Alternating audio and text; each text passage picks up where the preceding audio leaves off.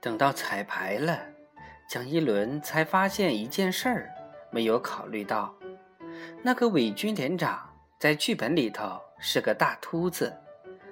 连长必须是个秃子，因为里头许多唱词与道白都要涉及到秃子，甚至剧情都与秃子有关。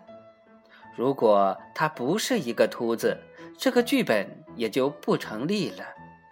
反过来说，这个剧本之所以成立，也正是因为这个连长不是一般的连长，而是一个秃子连长。桑乔这才发现，他当时所看好的这个本子，具有令人发笑的效果。原来全在于这个连长是个大秃子。这怎么办？蒋一伦问：“不好办，就当柳三下是个秃子吧。你拉倒吧，他那一头好头发，长得像杂草似的茂盛。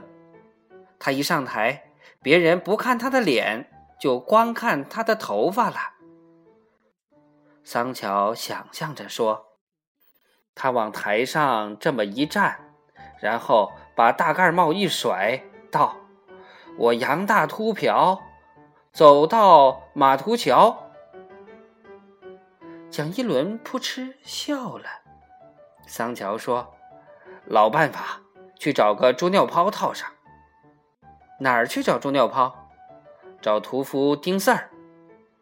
丁四儿不好说话，我去跟他说。”第二天，桑乔就从丁四儿那里弄来一个猪尿泡。柳三下闻了闻，皱眉头说：“骚。”桑乔说：“不骚就不叫猪尿泡了。”他拿过猪尿泡来，像一位长官给一位立功的下属戴一顶军帽那样，将那个猪尿泡慢慢的套在柳三下的头上。柳三下顿时成了一个秃子。